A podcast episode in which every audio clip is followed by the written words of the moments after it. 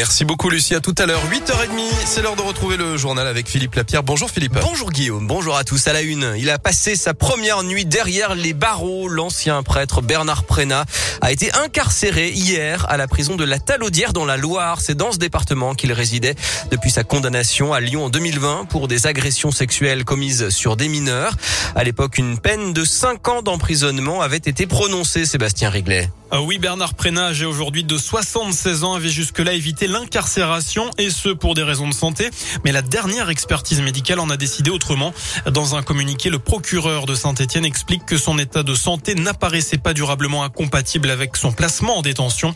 La demande de suspension de peine a donc été rejetée, mais d'après son avocat maître Frédéric Doyer, un médecin doit encore l'examiner en prison.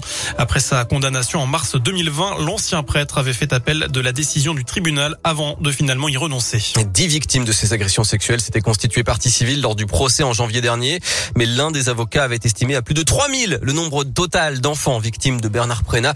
Ce n'est que justice, a réagi Pierre-Emmanuel Germaintil, l'une des victimes à l'annonce de cette incarcération.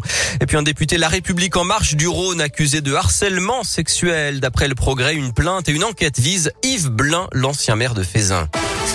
Des canons à poulet, des oiseaux brûlés et difformes, un entassement extrême. Voilà ce que dénonce l'association lyonnaise de défense animale L214 pour la production du leader du poulet LDC et notamment sa marque Le Gaulois dans un nouveau clip vidéo. Par ailleurs, j'ajoute que le Sénat doit définitivement adopter aujourd'hui la loi pour mieux protéger les animaux avec notamment l'interdiction de la vente d'animaux de compagnie sur Internet par les particuliers. La colère des forains de Grand Clément à Villeurbanne. Ils ont mené une opération escargot hier. Ils ont aussi organisé une distribution gratuite de fruits et légumes devant la mairie. Ils estiment qu'ils auraient tous dû avoir automatiquement une place sur le nouveau marché qui va déménager à cause des travaux du tram, alors que la mairie a lancé un appel à candidature.